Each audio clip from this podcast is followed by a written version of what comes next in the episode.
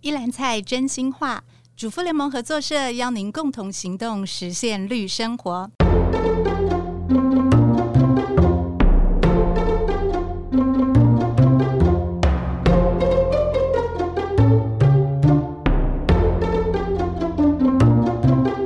大家好，我是婉君，我是淑丽，欢迎来到合作真食物单元。真是真实的真，也是珍惜的珍。用料理，我们一起改变世界。哈，听众朋友应该有听到刚刚是哪位来宾跟我们打招呼呢？我们很开心的再次邀请到了新竹分社的社员江淑丽，淑丽好。大家好，淑礼上次嗯、分享便当的那一集啊，就是受到热烈的欢迎，所以我们今天呢决定呢再邀请淑礼来跟我们分享关于早餐这个主题。因为七月份到了，我相信很多小朋友呢都会有比较多的时间待在家里，那爸爸妈妈可能都会因为早餐呢而觉得伤脑筋，所以我想问一下淑礼哈啊，俗话有一句在说啊，早餐很重要，一定要吃哦，你觉得这句话对还是？不对，或者是你有没有什么样的想法？早餐其实真的很重要，但是是不是一定要起床后就吃？这句话其实就值得斟酌了哈。哦、会有饿的感觉，是因为你的血糖偏低的时候，你才会饿。可是你的身体有一个自动的机制，在你呃起床之前，它就会稍微的升高，所以你一起床的时候真的不会饿。所以如果说很匆忙的把那个小孩叫起床，然后要叫他赶着出门，然后塞给他食物，其实他真的吃不下。哦，所以小孩起床没有胃口是正常的，不只是小孩，大人也是。哦，所以我们大家起床没有胃口是正常的。对，没错。整体而言，你的血糖其实是在睡眠过程中理论上是想往下掉的，但他在起床之前，身体会唤醒他，会把血糖稍微上升一点点，所以你其实是不会饿的。所以我们就是有能量可以起床，但是也不至于到非常的饥饿。对，然后可是也不能撑很久，哦、所以的的确确之后就会饿了。哦，那我们应该要在呃什么样的时间点来吃早餐，或者是怎么样准备我们的早餐是比较合适的呢？嗯，什么样的时间点呢？哦，大家习惯性就让小孩多睡一会啊，或者是自己想要赖床多睡一会，然后就一起床就乒乒乓乓十分钟就要吃早餐，然后就要出门。其实这样子真的呃没有胃口，所以你会发现小孩都给你一个臭脸，或者是吃不了两口，然后就要走了哈。那你就觉得啊，我辛苦准备了，你怎么这么不赏脸，对不对？然后就很受伤。其实实际上他那时候真的不想吃，所以最好能够给他半个小时的时间哈，让他很轻松自在的梳洗呀、啊。穿好衣服，准备好，然后再来吃早餐。这样子的话，绝大多数状况就会好很多。哦，所以还是要给他一点时间，跟有一个仪式感，让他不要觉得很匆忙。对，是吃多吃少不是那么重要，但是吃一点，然后吃好这样子。哦，这样是最棒喽。那好的早餐有什么样的建议吃法？呃，我们从一个我自己印象比较深刻的的小孩子的早餐的问题来谈起哈。其实我在孩子小的时候呢，有一次我就问呃我儿子说：“哎，你们班有多少人在家里吃完早餐才来上学？”他说：“只有我。”我说：“啊，那其他人早餐是什么？”他说。有些同学哦，早上只有一根棒棒糖。我说怎么可能早上只有一根棒棒糖？他说棒棒糖，对，棒棒糖。然后我说怎么可能会只有一个妈妈？他说呃，他他其实爸妈也是忙嘛，然后就是给了他呃钱，跟他说你在上学的路上。去便利商店买早餐，哦、那他呢就只去买了一根棒棒糖，因为他最想吃的是棒棒糖。另外呢，他想把其他的钱省起来，比如说买游戏点数啊什么之类的。哦哦、然后呃，我后来就发现说，其实非常多的人都是匆匆忙忙出门，然后在路上的早餐店啊或者是便利店再去买。可是其实你知道吗？光点餐买啊逛的时间，其实都够你在家里好好的准备一个比较简单的早餐。是是是。是，那如果选择像这样棒棒糖，像这个聪明的孩子，他重新分配了他的早餐预算 去吃糖果，或者是像其他的上班族，他可能就 pass 不吃早餐了。嗯、那这对他们上午的活动会有什么样的影响？嗯、呃，如果他是真正 pass 不吃早餐啊，其实身体本来就有一个自动的机制，就是说，如果你的血糖低的时候呢，呃。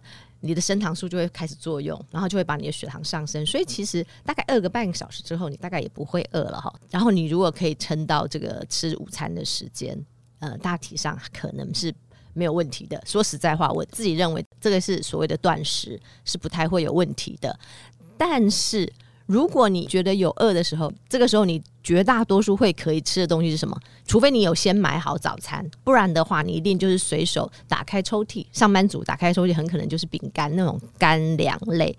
但是那个其实有没有营养，就只剩下淀粉了，对不对？糖跟淀粉跟食品添加物了。OK，那那如果小孩子的话，他到学校即使有商店，呃，很多也都有限制啊。所以就我所知也是饼干，不然面包面包。然后、嗯、呃，比较好的状况是你小孩子如果会选牛奶啊，这样是不错的。嗯嗯、但是绝大多数结果也还是一样，就是。淀粉类，而且是只有糖类的，然后呢，呃，没有什么其他营养素，然后食品添加物比较多的可以选。所以，如果是吃这样子的早餐的状态，会变成什么样？会变成你很容易昏沉，然后呢，哦、很容易陷入这个血糖过高的亢奋，然后或者是血糖过低的低沉。情绪不良，哦、所以你会发现说，呃，有很多孩子哈，即使是爸爸妈妈帮他在早餐店买早餐的时候呢，他常常也是买一个什么奶茶，好，然后呢，再来可能就是一个面包，好，或者是呃比较好一点，还有一个蛋，蛋好、嗯、这样子的状态。那其实他这样子的呃食物分配里头呢，以糖类血糖马上会冲很高。然后，呃，如果他的蛋白质不足的时候，血糖冲很高，他情绪很高亢，所以在学校有一点点小小的躁动。可是呢，这个淀粉类呢，消化的非常的快，所以很快的呢，它被消化完了，吸收掉了以后呢，呃，它的血糖开始降低了以后。只要是冲得快，它就会降得很快。降得很快的状况之下，它就开始变得非常的低沉，情绪会开始有一点小忧郁啊，这样子非常提振不起来。哦、所以不管是高还是低，结果都对于学习是不好的。OK，然后或者是对于你工作情绪也是不良的哈。那而且他很快就会饿了，然后就会又要开始找东西吃，所以这个时候他还是能够补充的，又会还是饼干、小点心之类的这一种干货。呃，然后他补充的时间如果又不对的话，等一下又会影响到他吃真正的午餐的时间。是，等会午餐的时候，他可能又是扒两口。那扒两口了之后呢，到了下午他又饿了，因为他午餐没有好好的吃。对，所以这整天呢就是在这样子不好的循环里头，所以他其实整天的学习状况都不好。所以这个一日之计在于晨的这个早餐的这个晨呢，其实还真的蛮重要。前面走对了，你后面才能够好好的。进行平稳的血糖、平稳的情绪，进行到中午，然后你中午又如果是有好好的吃，那你就可以很顺利的进到呃晚餐。所以呃，如果你前面走错了，呃，你这一天这整天的循环都会变得不太良。对，所以你看，早餐很重要，因为你要开启一个呃正向的饮食的循环。所以听下来可以呃这么说，就是你吃错不如不要吃。嗯，对。所以就对大人而言，你如果真的很匆忙，没有时间吃早餐，你跳掉一餐，可能你就自然进入了现在所谓的一六八断食法。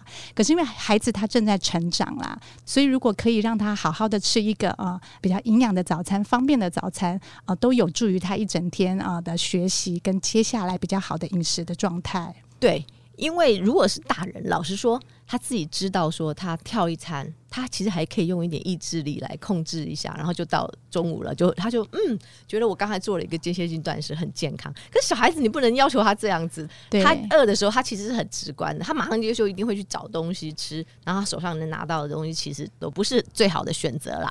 那所以我们早餐来看看，呃，可以吃什么？不管是大人小孩，其实我都还是会建议所谓的二一一餐盘哈，也就是说要有足够的呃蔬菜，因为蔬菜要足够的时候，它才会有足够的这些维生素。矿物质供应它一整天，有一个清新的头脑，身体机能很好哈。所以蔬菜水果在早上的时候其实是还是需要，这是一般人，尤其是你去早餐店的时候，你很难自己我刚刚听到二一一，就是哎，蔬菜又要进来了。如果听众朋友听我们上一集在讲便当的话，二一一，二是蔬菜，一是蛋白质，一是呃淀粉。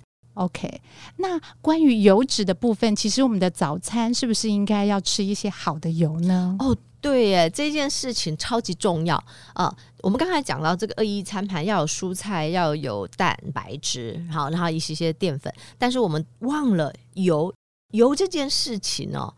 其实非常非常重要，尤其是在早餐，能够让你撑到中午哈。很多人早上七点以前就吃早餐了哈，对，到中午十二点才有办法吃午餐。这个五个小时只靠淀粉类是绝对没办法，加了蛋白质后可以撑久一点，但是真正能够让你持续而且有好的饱足感的，其实是靠油脂啊。所以早上呢，你的食物当中一定要有油脂类。所以你不管是炒饭啊什么，你不要把它都弄得很少油，少油不对，但是要用好油啦哈。嗯。另外呢，其实有一个非常好的选择的是坚果啊，坚果，坚果对，坚果类呢其实是大家可以获得好油的方法，所以我非常推荐合作社现在有的夏威夷豆。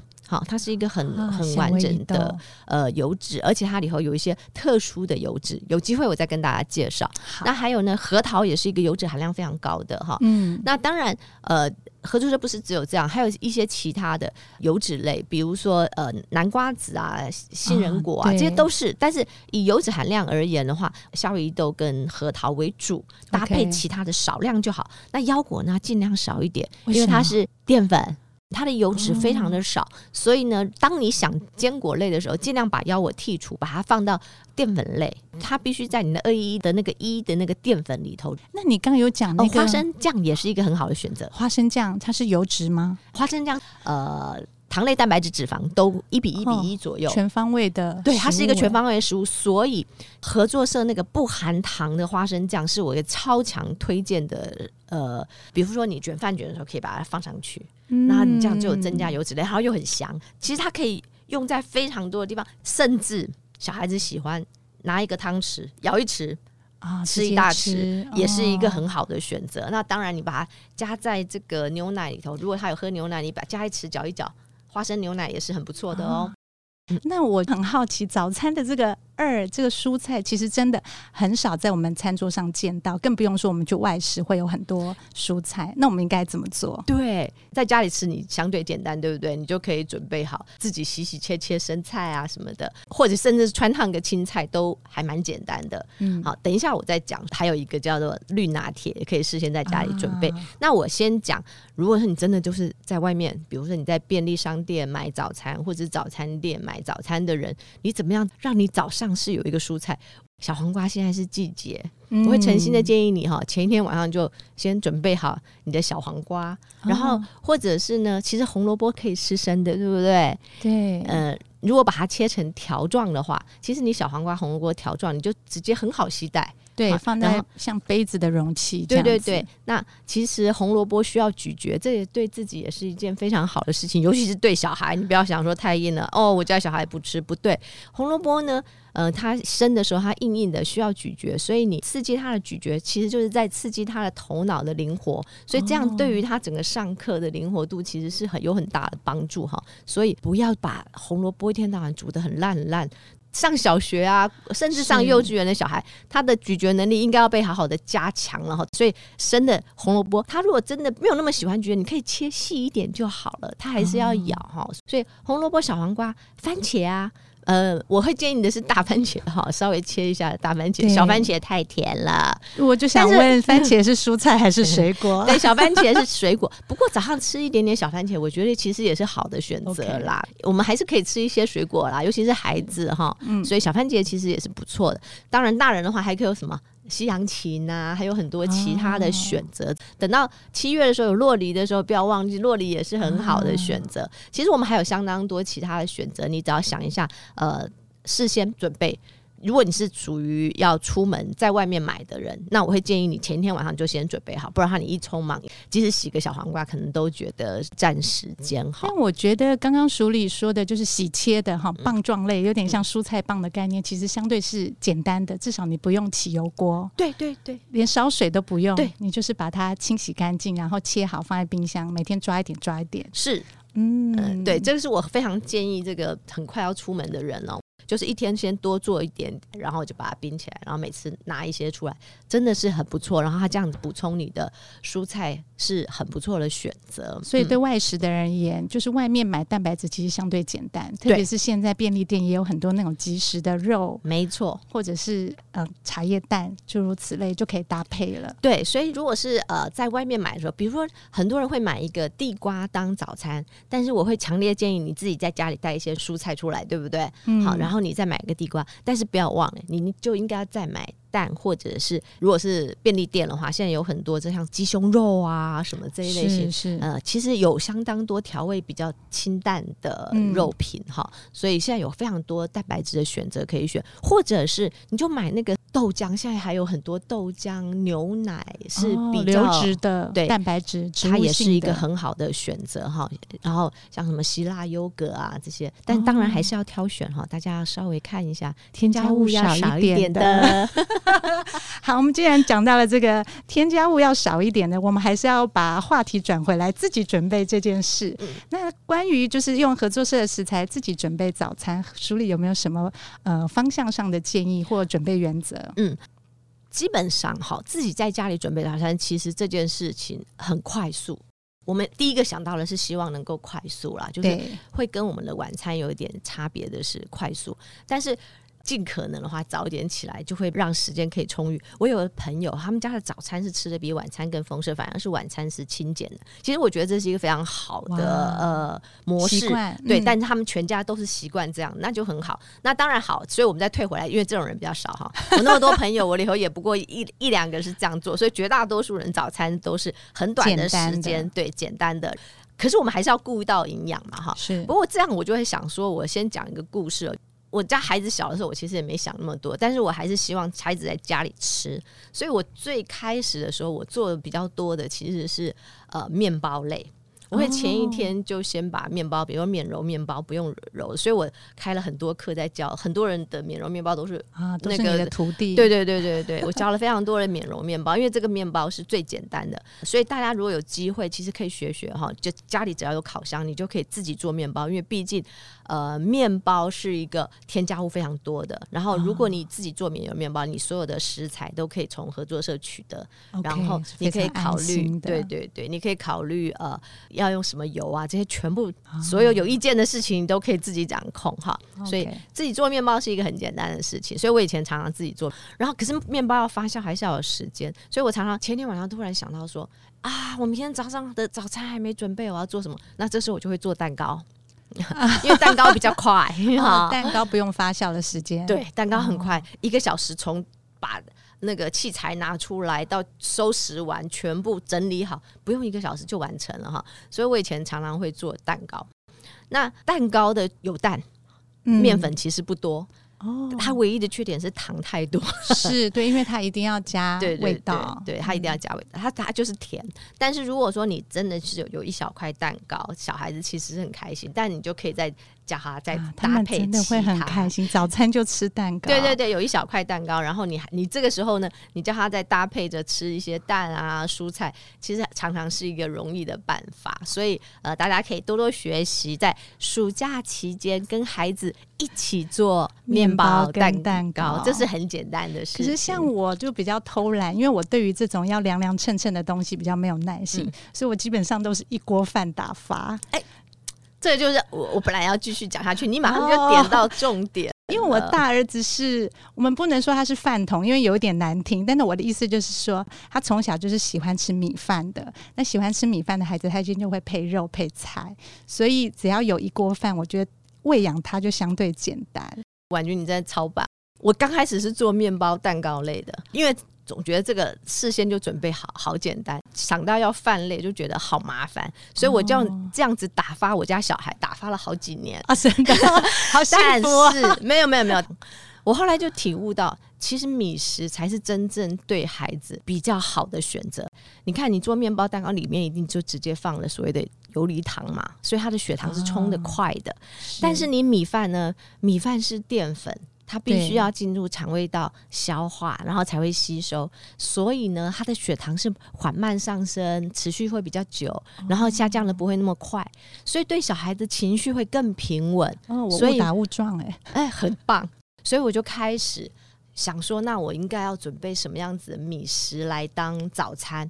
所以我们家开始就变成都吃饭，早餐是很少出现面包蛋糕，所以我就很久一段时间就都不开这个面包蛋糕课，然后就开始开米食早餐课。原来 如此，好，那我们现在直接进入米食早餐课，来，对，米食早餐可以怎么准备？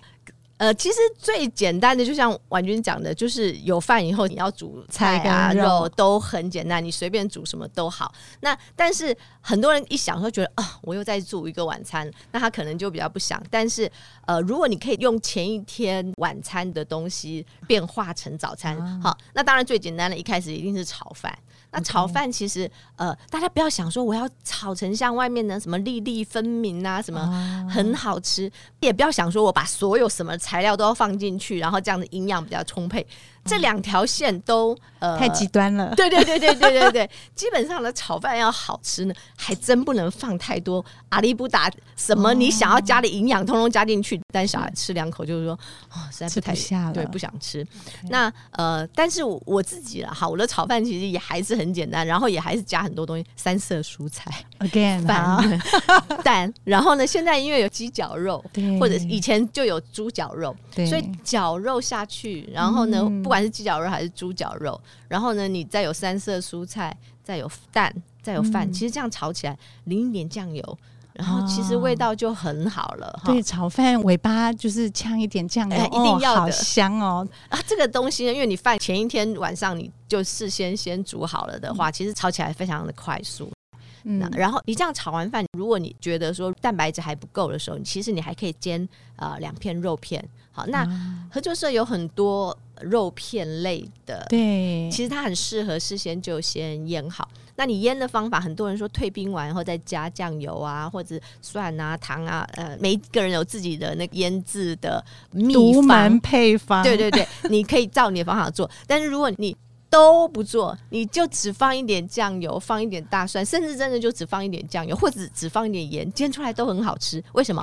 因为我们合作社的食材原味棒嘛，所以你其实用烫的也 OK。如果孩子不太挑剔那个味道厚不厚重，用烫的也很好吃。烫的就非常好，因为我们的食材好嘛，所以我其实一点都不烦恼这件事。嗯、然后，如果你要腌肉啊这些，不需要退冰，你就可以直接把酱料通通放进去，然后把它放在。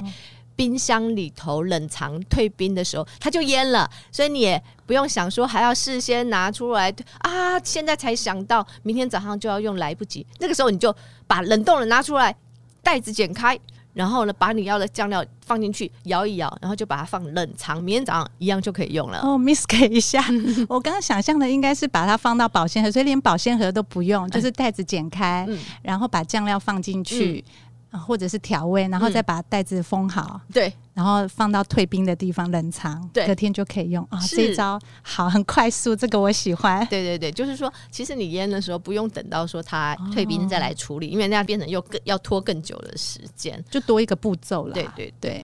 好，那刚刚书里说到蛋白质很重要。那除了薄肉片之外啊，其实呃，像一些比较厚的肉，像鸡胸肉，它如果呃在料理上需要比较长的时间，我们可以把它呃切薄吗？或者是怎么样分切？哦、对对对，婉君说对了哈。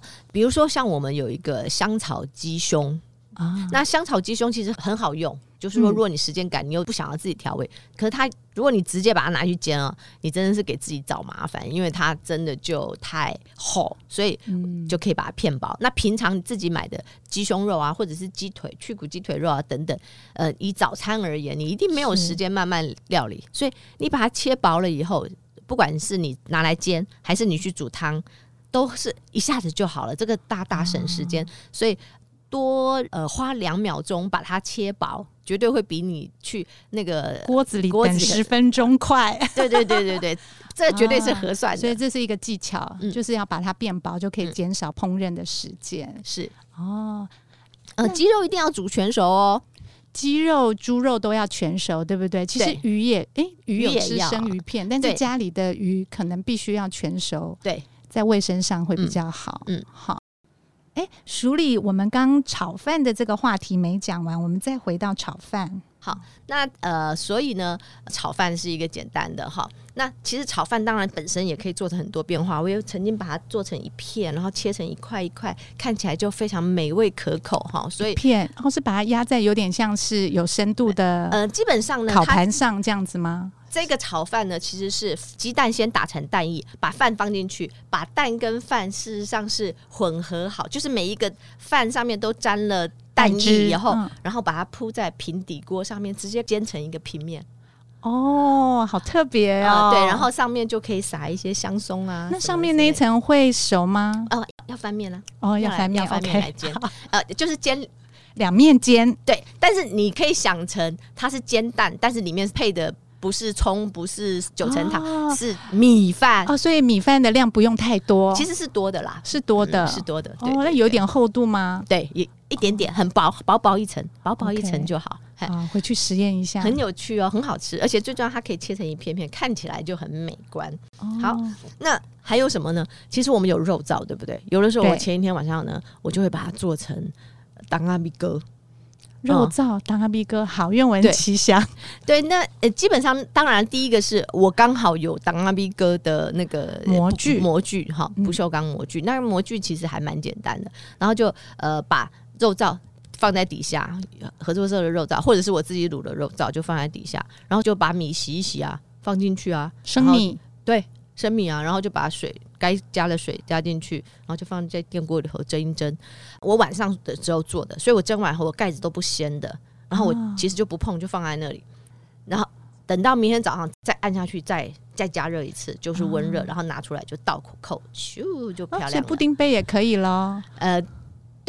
只是分量比较小一点，欸、那很也很合适啊，少少的啊。对对对对，就是你的布丁不能是保罗杯，因为倒不出来，哦、是方长形的那个。对对对对开口的那种。对对，那就 OK 的哈、哦。所以你就知道，肉燥饭不是只有呃把饭跟肉燥加上去这样子看起来它就是肉燥饭，你也可以把它变化一下，他就觉得哦今天好新鲜，他就有兴趣哈。那呃除此之外呢？我最常用，然后又更喜欢用的呢，是一个类似茶泡饭的概念，尤其是在冬天，我更喜欢做的哦，好日式哦。那就是前一天有冷饭了，对不对？嗯，然后这个时候呢，呃，茶泡饭是用茶来冲，但是我呢，我都是用呃高汤，我自己很喜欢牛骨高汤。现在合作社又有出了一款牛骨高汤，没错哦，我觉得那个超棒的，嗯、这个新品超棒。以前我们还没有的时候，因为合作社有牛骨，所以我就是一个礼拜会炖一锅的牛骨汤，把油滤掉了以后，然后这个汤就可以当我的所有煮汤的时候的基底，或煮青菜的基底哦。Miss K，那个滤掉的油有没有用途？呃，基本上滤掉的油就可以拿来炒菜。OK，好，它可以慢慢不要丢掉啊，各位听众。对，它可以呃，你每天炒菜的时候用一点，用一点，一个礼拜来用完，它其实都它它其实是很硬、很很硬、很扎实的一块，呃，不会不是很容易坏掉的状态。好，所以你就是每次用一点，用一点，但是要放冰箱啦，OK，嗯，不可以放常温。其实没有精致过的奶油的概念哈，呃，它不是奶油。好，牛油，牛油，对对是牛油的概念哦。好，好，那呃，所以你事实上是可以拿来炒菜，好，尤其是呃，有一些菜是需要比较多油脂的时候，你可以混着用，好，嗯，那呃，但重点是因为我煮的时候是煮的比较浓稠，所以我出来的时候还会再加水把它稍微稀释。然后以早餐而言，嗯、我最偷懒的是什么？直接加呃我们的软掉的海苔片哦，软掉的。就是哦，潮湿过的海苔片。对对对，为什么会有软掉的海苔片？哦、因为呃，我们一包海苔有二十片，然后我很喜欢早餐，刚才讲米食嘛，很我很喜欢很偷懒的一个早餐，就是叫小孩子自己包饭卷。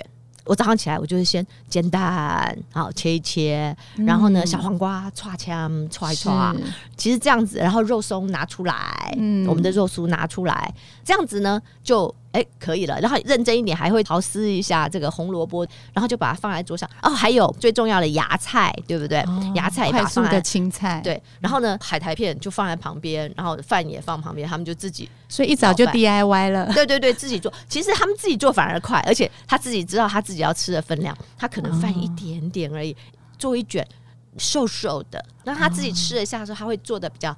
胖一点，所以呢，他他基本上决定他就会吃完。对对对，而且基本上他就是一卷就可以解决，所以他们就会自己卷一卷，然后就自己开始啃。那因为这样子的话呢，其实一天也不过三片嘛，哈，香港先生一天三四片，也不可能每天都吃海苔饭卷，所以有的时候就会有剩下那个寿司海苔。对，寿司剩下来的剩下来的寿司海苔，嗯、那它就会抡起啊，直接包饭卷没有那么好吃了。这个时候呢，就把它撕一撕，加在我刚才的那个高汤里面，然后再撒一点葱，然后再加上蛋。嗯然后就直接淋在饭上面喽。哦，然后它这样子吃起来呢，其实饭不用太多。然后它这样子，冬天冷冷的时候，或者是平常刚睡醒、胃口没有很好的时候，它其实用这种比较流质的，它吃起来比较快，而且也比较愿意吃啦。这听起来很营养哎，对，又很好吃，对。真的很好吃，汤泡饭，对，所以它其实是汤泡饭哈。那呃，但这个汤其实有很多选择。我刚才讲的这是牛骨，其实还有一个呃，我自己很喜欢的，其实是鱼片，嗯，五锅鱼片啊，只要是没有刺的鱼片，哦、其实你大家都应该知道，煮鱼汤是很快的，好，鱼，所以把鱼鱼片好了以后，哇，一下去煮一下子，然后也是一样，就淋在。这个、鱼会退冰吗？啊、呃，对，我前一天晚上就会退冰，okay, 但是鱼就不用腌了，就只需要退冰，对，对，对，对，只需要退冰，所以就，就片薄一点，嗯，片薄一点。那其实即使是没有退冰，呃，稍微退冰的状况下，能够切，其实下去煮就可以了。所以起床后直接把它放在自来水底下一锅水以后泡一下，其实海鲜退冰相对很快的，对对对，它非常的快，所以忘记也没关系，就赶快第一件事情做退冰的动作。没错，然后然后可以切就好，它不用完全退冰，因为呃冷冻的状况其实去煮是好的，没有不好哈，所以这个也是很快。所以我觉得呃鱼汤来做这个早上的汤泡饭，其实也是非常的营养跟入好入口的，嗯，对，它也是一个很好的选择哈。然后你要放了一点呃青菜啊什么也都可以在里面。刚刚淑丽有说到很多关于汤饭嘛，那合作社除了牛骨汤这个新品之外，其实我们还有呃常青的商品鸡高汤啊，还有虾高汤跟鱼汤。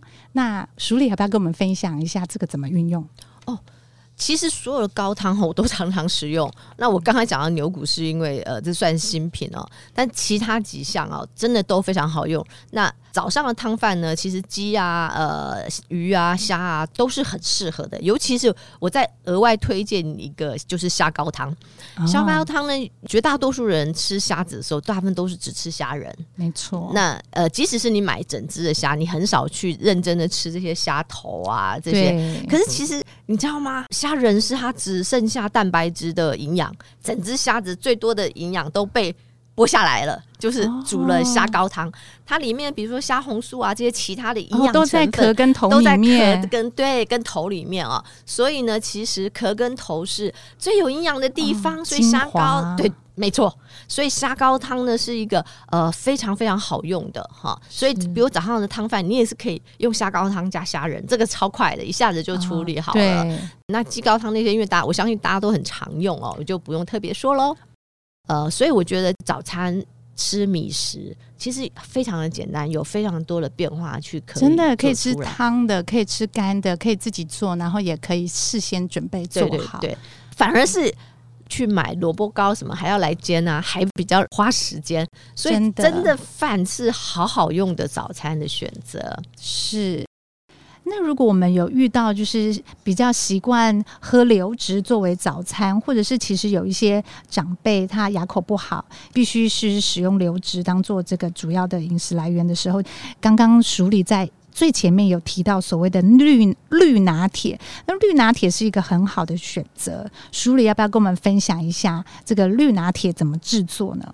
好，打绿拿铁也是我非常推荐的早餐的一个饮品哈，它基本上就可以帮你把蔬菜都解决了，然后呢，你还里面还可以放水煮蛋，也可以帮助你。增加一些蛋白质的摄取，然后你又把坚果放进去了。然后如果你没有坚果，好，假设你现在没有坚果，记得把你的冷压初榨橄榄油、合作社橄榄油淋进去，一定要打绿拿铁，一定要加油脂哦。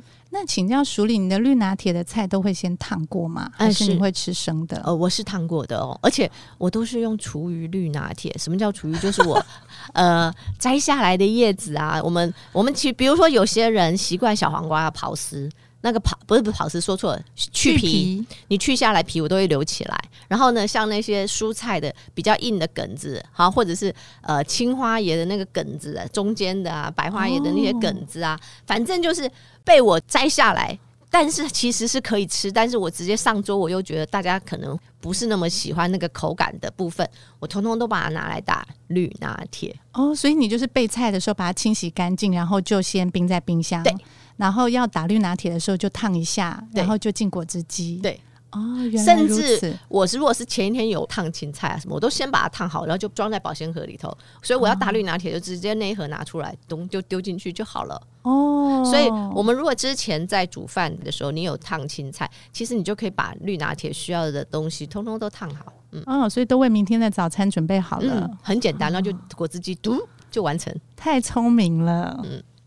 那我想问一下署理，如果是孩子们就是在家里的时间真的太短，他必须要快速的外带。嗯，刚刚我们讲了饭卷可能是一个很好选择，嗯、我超爱饭卷的。嗯、那我自己比如说合作社的鸡胸肉退冰，嗯、啊，我可能有时间的时候就蒸个两片或水煮个两片，我会把它拆成丝，然后就放在冰箱。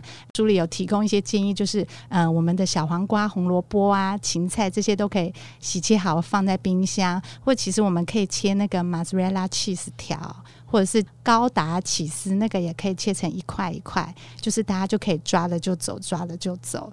然后我还记得有卤猪腱，我不知道淑礼有没有用过，嗯，那个是退冰或加热一下切片，其实也都是对很快速的蛋白质来源。没错，没错。对，然后你看，像淑礼教了我们有汤的跟湿的，然后我们可以备呃蔬菜类的，然后也有蛋白质类的。那如果大家没有时间在家里，其实其实很快的把它组合一下外带，应该也很容易。对，我觉得像呃，其实做成像饭团或者是饭卷，其实真的是非常简单。但是就是要记得，你如果是自己在家里吃，其实热热的你就卷一卷，然后就来吃是没什么问题。但是如果要带出门的话，你最好其实稍微把它凉了，让它们温度一致以后凉凉的，再把它卷起来。这样子呢，呃，保存上会比较好了，比较安全一点。嗯嗯，对，我相信今天听完淑礼的分享，大家应该都是被鼓舞要开始做早餐哈。然后，如果是暑假跟孩子们一起做的话，哈，我觉得呃，饭卷也是一定要让孩子自己动手做。这个时候呢，你就可以。把全部的过程都让孩子做了，因为包括煎蛋啊什么，大的孩子可能会煎，小的可能不会。你应该要让他从小就开始学习，就试试看。嗯、就算不煎，其实教他们煮一颗白煮蛋也蛮一锅或者是一颗，一定要开始练，让他们在暑假的时候就开始刨丝啊，好，这些事情都是他们可以做的。所以饭卷其实是一个律食欲很好的启蒙点，对不对？好，各位听众朋友，你们暑假到了，跟孩子一起做一个饭卷，一起备一顿丰盛的早餐，然后为未来开学的这个早餐之路做准备跟铺路哦。我们今天很高兴，谢谢淑礼来到这里跟我们做早餐的分享。大家对于早餐的想象是不是又更宽广了呢？就是除了我们在这个营养均衡的配置，然后呢，以及我们用有趣的嗯心态呢来准备这个早餐，或者是你要用干的、用湿的，都可以有很多的变化。那期待大家呢动手开始准备自己的早餐哦。我们是主妇联盟合作社，加入我们一起用责任消费改变世界。大家拜拜，拜拜。